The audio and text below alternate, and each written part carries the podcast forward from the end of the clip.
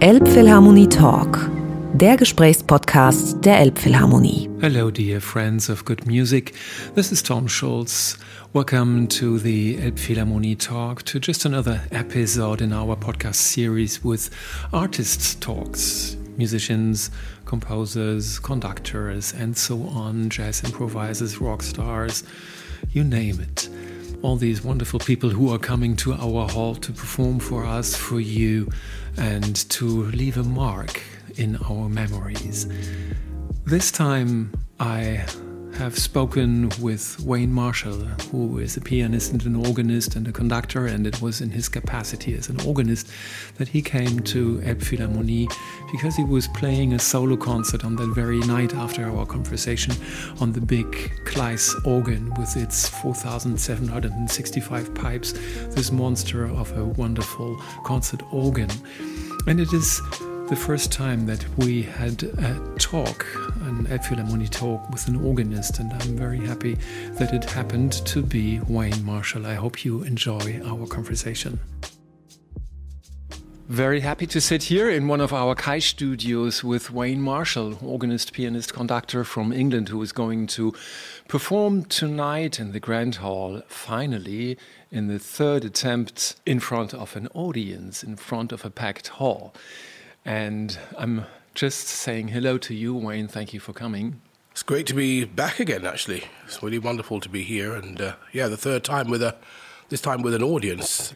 We had an, uh, a concert scheduled with you in May 2020. This, of course, was cancelled because of COVID. Nobody was doing anything.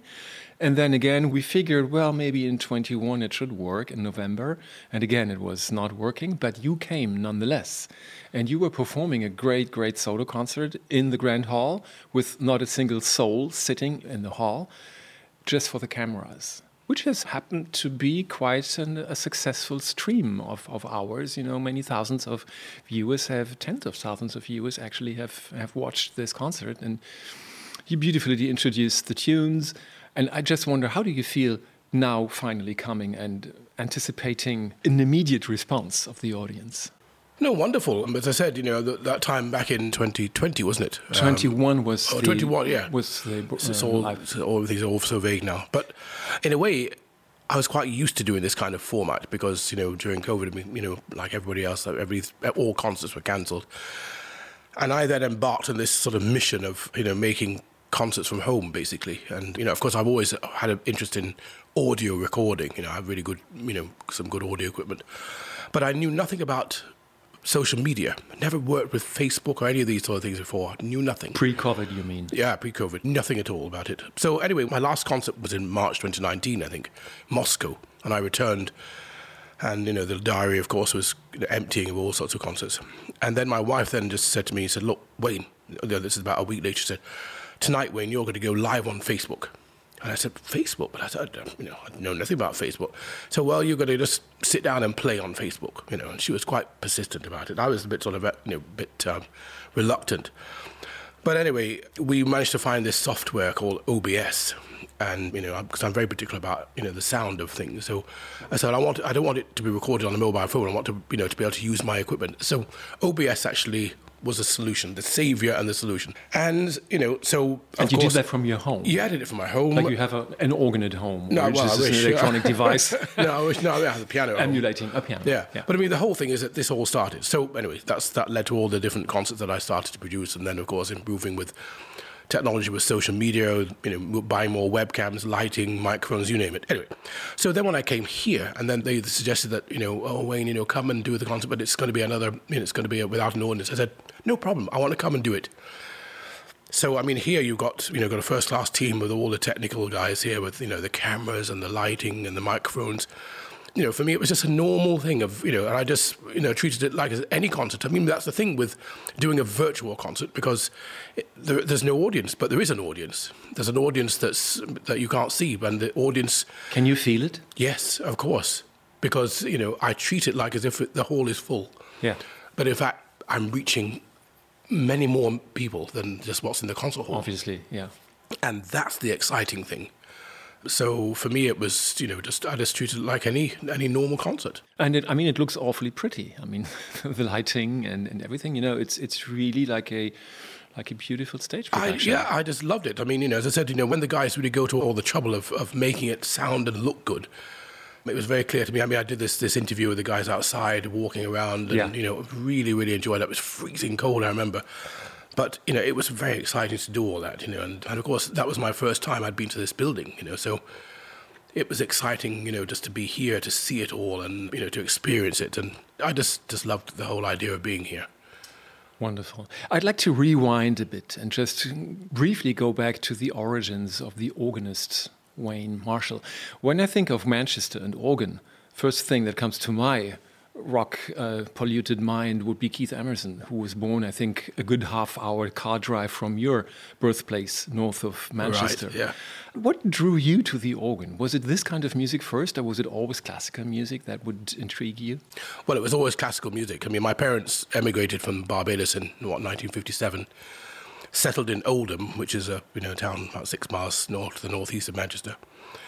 But the house where we lived was next door to this parish church, and that became our parish church. So every Sunday, of course, you know, religiously we were there, because my my parents have always been strong church-going parents. And you know, Sunday was a ritual, you know, huge ritual of you know getting dressed and having breakfast and going to church, and then Sunday lunch, Sunday school, evening, then you know another service in the church, and then it was a very very concentrated experience, church. So of course I was hearing the organ week in week out, and you know of course I was fascinated by the sound, you know what was you know how was it working and so on, and then of course I was also a student at the at the local school as well, and I used to play for the school assemblies uh, services every morning. So you did have some lessons Yes, early yeah, on. yeah, yeah. But this is on the on, on the piano. On piano. But it wasn't until a few years when I joined the choir and then, you know, the church and then Christmas service, they had a rehearsal in the church. And the music teacher asked me, Oh, Wayne, go and play me a chord on the organ. I just need a chord. And that. The rest is history, basically. Really?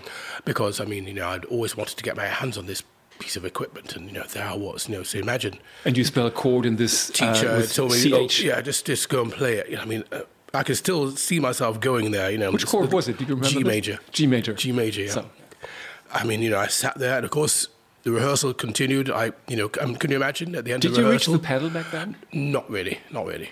But can you imagine what happened at the end of the rehearsal? The tantrums that was being created by me, because you know I just couldn't get away from this. No one was going to take me away from this to go back to school to do you know mathematics or whatever. Wow. I wanted to stay and play this organ. How old were you? I was about eight. And your parents gave in and said, "Okay, let's get this guy a little organ tuition." Or Well, how- I- no, no, no. I mean, I just played. I didn't really start having lessons till I was about well, 11, 12, Okay. you know, organ lessons. But I just played around with it. And, you know, I, mean, I was- I was having formal piano lessons at this time. But no, I was just so fascinated with this instrument and just wanted to get to know it all and, you know, just to really feel it and just really just taught myself, basically. Um, you know, I figured out that the pedal board was just a big keyboard played by the feet that I could just about reach, but not really. But it was an exciting journey, and today for me it has the same kind of fascination. You know, I love to play the instrument, and every instrument presents its own challenges to play, and you know I love that part of it. yes, and I mean these organs are so really different one from each other. You know, Of course, so every, every organ is different. That's the thing. There's no two organs the same, so it's And I wonder, I mean, you are touching this instrument now. I mean, you've been here the day before, you've done all these uh, stops, checking and stuff. So you're very well prepared and you have already played on the instrument. Did you somehow compute in your memory how how this organ works when you came back now from the last concert you gave here in November or is it just erase and you have to no, no, no, oh, no, no. I mean, for me, it's a memory. I mean, it's a wonderful instrument. I mean, it's fantastic. It has such a big sound. And I mean, I'm very much aware of it now, even more so, I think. It's a massive sound, this instrument. And I think, my God, you know, how is it possible that all this sound can come from such a that space at the back? You know, I'm not. And you know, the funny thing is, I'm not actually ventured up into the organ chamber. I really must go and look at it. It's quite fascinating, of course. Yeah, I must go and look at that actually, because it's terrible that I haven't done it. But it's a fantastic instrument, and of course, you know, like any kind of situation, this is a very busy concert hall, and what every organist needs, you know, is to practice and to get to know the instrument and to you know to get all the registrations. This is what really takes the time, you know, sorting out all the different registrations. So, the best time to do this is really, you know, after all the concerts are finished, everybody's gone home. So, you know, ten o'clock, eleven o'clock at night, come in and just stay all night. That's, Do you happen to be a night owl by by definition and by nature? yeah, lucky in that respect. And it's the best time because, you know, we've got the whole place to yourself. You can just take your time. There's no rush. You know, no one coming to say, oh, don't play so loudly, you know. We have a rehearsal now. Just, and that's what you really need, that peace and quiet and tranquility just to, just to work. And then the hall has its intimacy, even, you know, even if it's empty and as big as it is, especially if you sit on stage. I think it's it's like yeah, it's something special. It is very special, yes. And it's a, it's a really great time. You know, you practicing, you look at your clock, oh, it's two o'clock in the morning. Oh, I've still got to go, you know. It's wonderful, yeah. So, artistically, in terms of repertoire and self definition, doing the transition from the church to the concert hall, when and how did that take place for you? I mean, organs have always been associated with being in churches. So, I mean, I mean, at one time, I mean, this, I mean, it's really two parts to this question, really. At one stage, I really wanted to be a church organist, a cathedral organist. Yeah, there's no question about that. And um, I mean, I, I, went to St George's Chapel, Windsor Castle, back in 1980, 83, when I was, whilst I was a, a student at the Royal College of Music in, in London. And um, yeah, I was really so keen on becoming a, cathedral organist, assistant organist first, and then you know and then, of course, I then I went to Glyndebourne, and then everything changed. So then st- conducting started. But um, the the opportunity for me to play in churches and concert halls has, has, always been there. I mean, that's the thing. I mean, it's just that I don't have a regular church position, but for me to go and play for, for the mass is you know is just as straightforward as playing a, in a concert hall.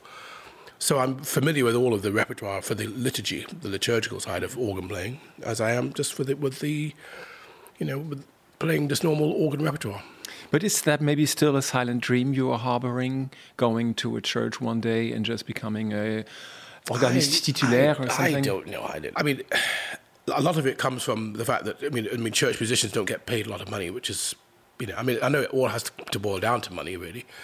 But I mean, as a conductor and as a soloist, I mean, of course, it's it's a very different different ball game. And you have a family and the family, yeah, of course, you know. But of course, then of course you have this. The one thing that gives you is this, you know, being a church musician, you have to be, you know, en place, so to speak. You have to be there. You, you know, can't move You can't really, yeah, and that's, and I'm not sure I'm really ready to go back to that now. Mm-hmm. I, you know, I'm mm-hmm. so I'm so enjoying my you know my career of of you know going to Germany one day, Spain the next, or Italy. You know, there's there's something about you know being in the world that I like. But yeah, who knows? I mean, I don't know. I. I, I mean, I recently had ideas, you know, some ideas about you know, certain positions that came up in the UK. I thought, should I apply? You know, because now my situation has changed because now I've moved back to the UK, and um, you know, my two children are now in at school in Cambridge, and I thought, mm, yes, it would be wonderful to be, you know, to be there, to I could be around them a bit more, but you know, at the end of the day, then you know, the reality is there's still too much of an itch to really do yeah, the other. I'm afraid so. Yes, threefold yeah. career yeah, of conducting. That's it. Yeah, yeah. How is the pianist Wayne doing these days? I mean, are you really getting concerts, or are you really focusing on conducting and playing organ concerts? Organ playing and conducting are my main things, really. I mean, I enjoy playing the piano. I mean, when I can play with the orchestra, the only works I really play are all the, the complete Gershwin. Oh. I never really made myself out to be a you know a concert pianist, and you know it was, it was I was always fascinated too much in organ playing and wanted to yeah. excel at that because I mean that's that's the one thing that you know really really attracted me. I mean I have a much broader repertoire as an organist than I have as a pianist. Yeah. Mentioning Gershwin, of course, is a smooth transition towards repertoire because you're very well known for your love for the jazzier side of, of the instrument and the jazzier side of the repertoire, too. So playing Duke Ellington, playing Gershwin, how did this come about? Well, I mean, I think that my love affair with Gershwin started when I was about eight, and I heard a performance of his piano concerto on the radio. And this was music I'd never really heard before. This sound world of you know this rhythm, this harmony, and I wanted to know more about it. So I managed to get my parents to get me this recording of this concerto. I got the score and then learnt the piece, played it at school left school and then you know just wanted to know more about this orchestral sound sound world of George Gershwin. And then you know same with Leonard Bernstein as well. The introduction to him to his music was through West Side Story, watching it on TV. So all of that, this sound world of American music, just really appealed to me, and I just wanted to discover more about it. And that's it. Rest is history, basically. And then what must have helped is the fact that organists are quite used to improvising which other classical instrumentalists not necessarily are. And the jazzier side of music involves improvisation. Improvisation. I mean, well, improvisation for me is something I've always done because I, when I started to play, I started to play by ear. And I really do think that this is the essential tool for, you know, for improv- improvisation. It's, or the ability to be able to improvise is to, you know, I think you have to start by playing, not by reading to play. Just sit down and discovering. And, you know, that kind of approach for me is the same for everything I do. I mean, it always comes from that instinctive side of music making. You know, I have perfect pitch, and you know, so I'm able mm. to, you know, I can, yeah, I can play these things, I can improvise, and anything. It's something I can't describe it. This feeling is I have knowing that someone gives me a theme. When can you improvise on this and style of so on? So, yes, I'll do it because I don't know. It just it's something I can't really explain, but I love it, and of course, it's an essential part of jazz playing. And in my programming, every program always contains improvisation because I think it's very, very important. And it gives me the chance to be me, you know, yeah. at the end of the day. And improvising in the jazz language, so to speak, is this primarily something that has to do with rhythmic for you or with oh, rhythms? Or is it more also, you know, all these altered chords and stuff that they do, you know, these interesting runs and. and uh... But it's everything. I mean, it's all the rhythm, the harmony, all of, all of these things, and all the things, you know, of course, I listen to a lot of music as well. So all of these things come from you know it's a collective of of the different sound worlds that I've just come to know, and so you know, my, my improvising is more in a jazz, it's, it's, more jazz based, I think. Yeah. If we speak about jazz organists, is it more like the Jimmy Smith venue or the more the Larry Young, or are you no, I, headed towards? I don't really know. I don't. It's very difficult. You can't really emulate anybody. I mean, you know, it's very dangerous. You know, I mean, no, I'm, it's just a di different yeah, approach yeah. and conception. Of, of course. I mean, as much as I love their playing, you know, there's no way I can sort of play like they used to play. I mean, they had different, totally different, different styles and so on, but fantastic nonetheless. I mean, Jimmy Smith was a genius, you know, no question about it. And you know, where he used to, the way he used to use that, you know, that Hammond organ was, you know, incredible.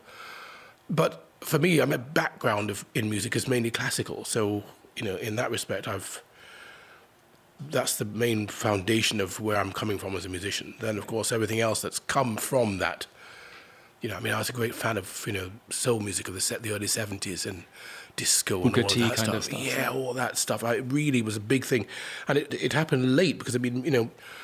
I mean, I was mainly known as a classical pianist, but then I remember going one you know, one night to a party and there was this music player. I thought, what is this? And it was Stevie Wonder. You know, who the hell is that? You know, and th- another big change because I got the record and went home and played this piece. And God, it was, you know, and it was a sort of discovery. And you know, you, you find something and then you want to sort of you know reach out and, and, and find more and and, and I found that as a musician, as a young as a young kid, you know, really fascinating, just discovering, and then you know, just absorbing this sound world, and then it, it all comes into everything I do, playing or conducting, you know, because I'm trying to convey that to myself and to also to the musicians who I work with. And this famous Manchester organist I was mentioning in the beginning, Keith Emerson, did he have any influence on you when you were listening? Because he also was deeply rooted in the classical tradition, of course. Yes, but I mean, that again, as I said, you know, that style of music then didn't really interest me. I mean, at that time, and you know, when I was, you know, it was, it was more the, the soul stuff. But you know, of course, he was a very famous, great guy, and you know, but I mean, I've never really been interested in that kind of style of music, you know, but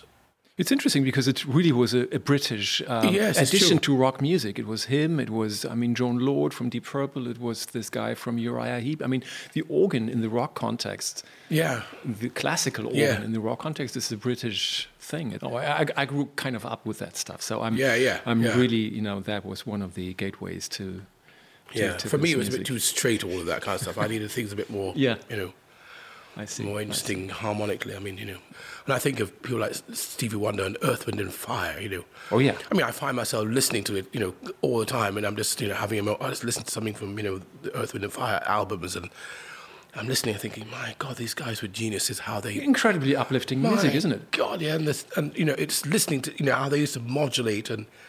You know, I mean, listen to all the pop music today, trash by comparison. I mean, True. there's nothing to talk. I mean, you can't even speak about it, can you? It's not about music anymore, is it? And then the horns with, with Earth, Wind, and Fire, you know, these. And everything played, you know, nothing, no, this backing track nonsense. Everything played, you know, really played. And the orchestras, you know, the string section and great horn. Oh, you know, oh, don't get me started. okay. on about it, yeah. Let's talk a bit about the program you're going to play tonight. And in the middle, there is Charles-Marie Widor. You have already played, I think, his sixth, yeah, the sixth um, organ time, symphony yeah. last time. Now it's going to be the fifth.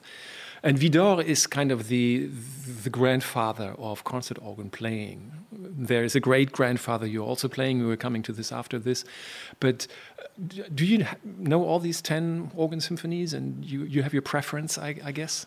Yeah, I know them. I mean, I only I don't play all of them. I mean, I play the fifth and the sixth, uh, the seventh, some movements of the first, the eighth. I play the finale. I mean, let's let's remember that the the, the symphonie of Widor, no, the symphonies, I should say, plural, were basically suites.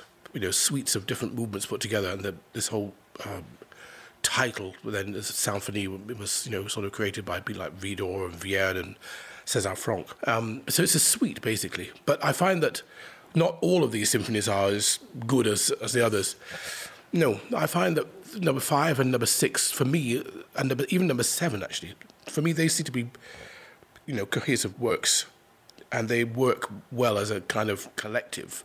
Maybe the seventh has a couple of movements that don't really sort of fit in the, you know, but for me, the fifth and the sixth are the best, really, in terms of this, how the, all the movements put, come together. The fifth, which I'm playing this evening, is um, is a fascinating one. This key of F minor.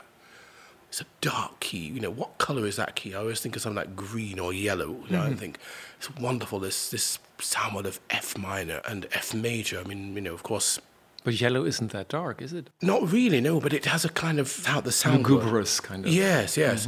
Fascinating theme and variations, first movement, and then the second movement, we hear echoes of, you know, maybe music of Fauré, you know, this wonderful pianistic uh, writing. This, there's no scherzo in this in this movement, this kind of minuet, third movement, this turbulent, fast section in the middle.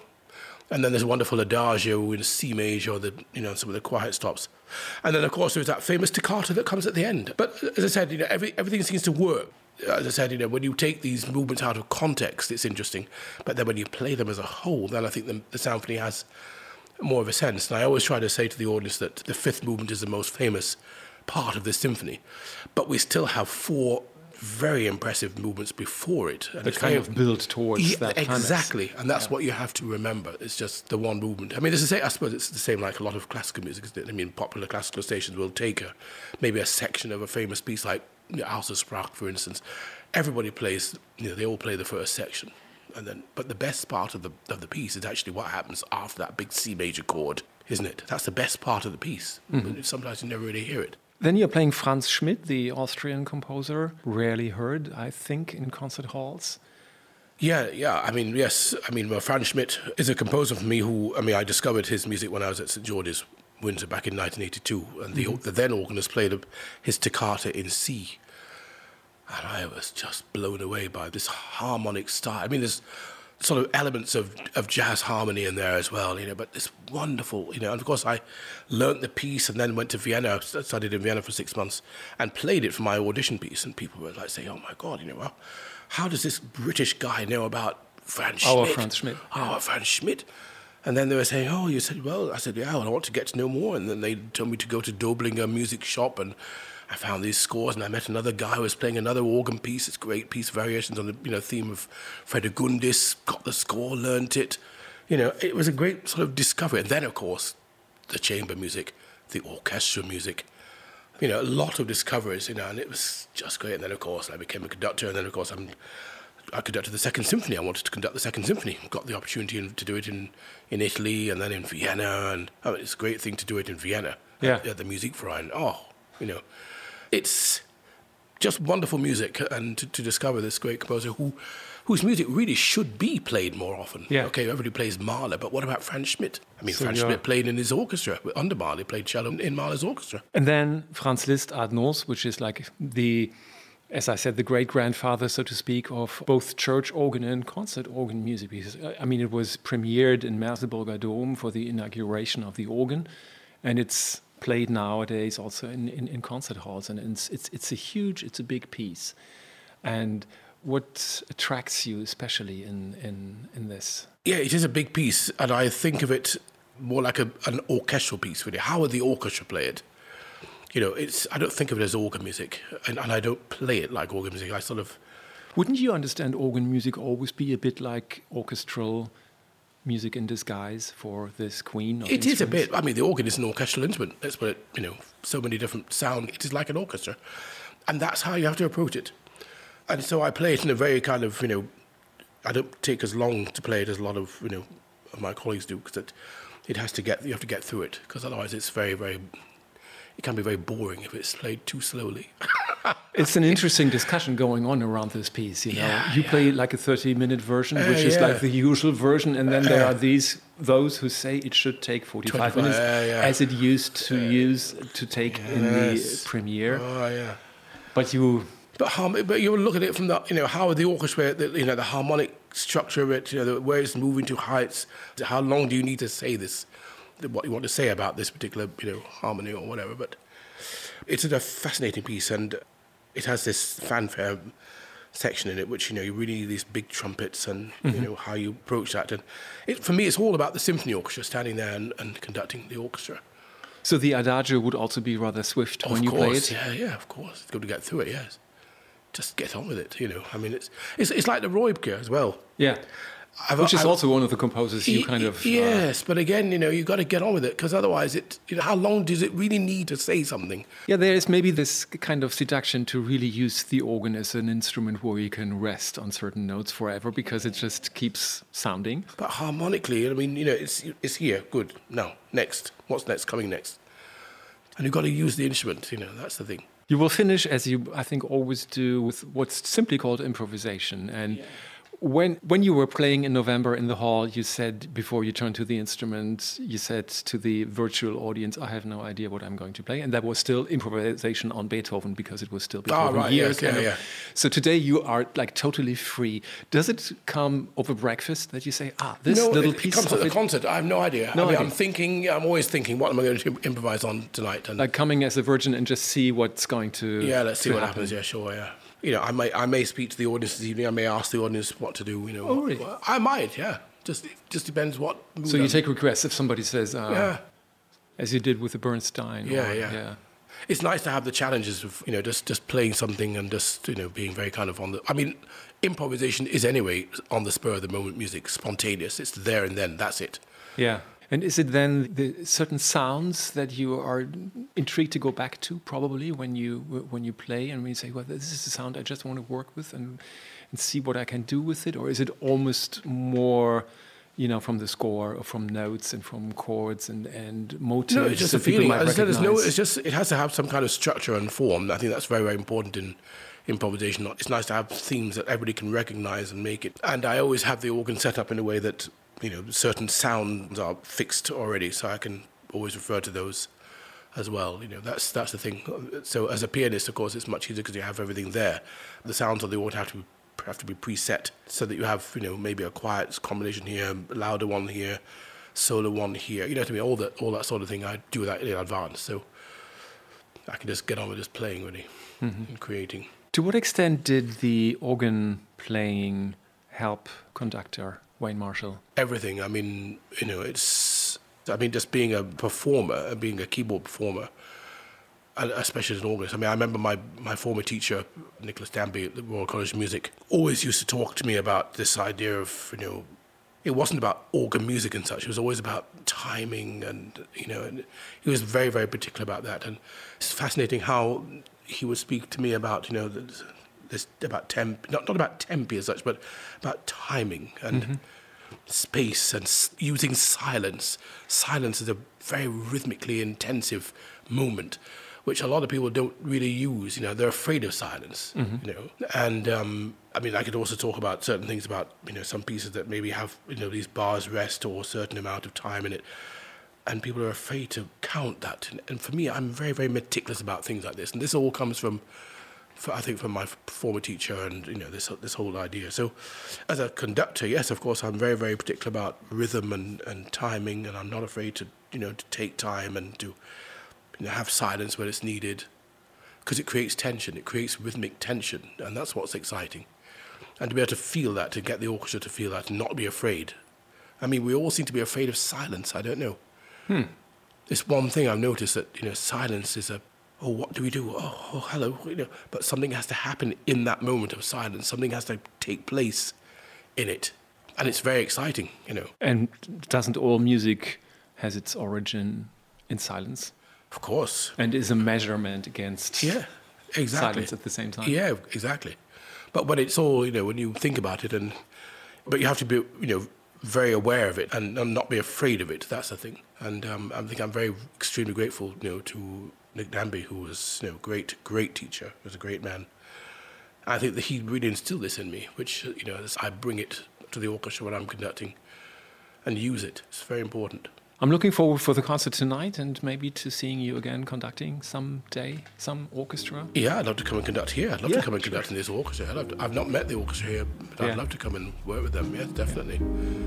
To come and conduct in this hall. Yeah, yeah. Good. Thank you, Wayne. Thank you.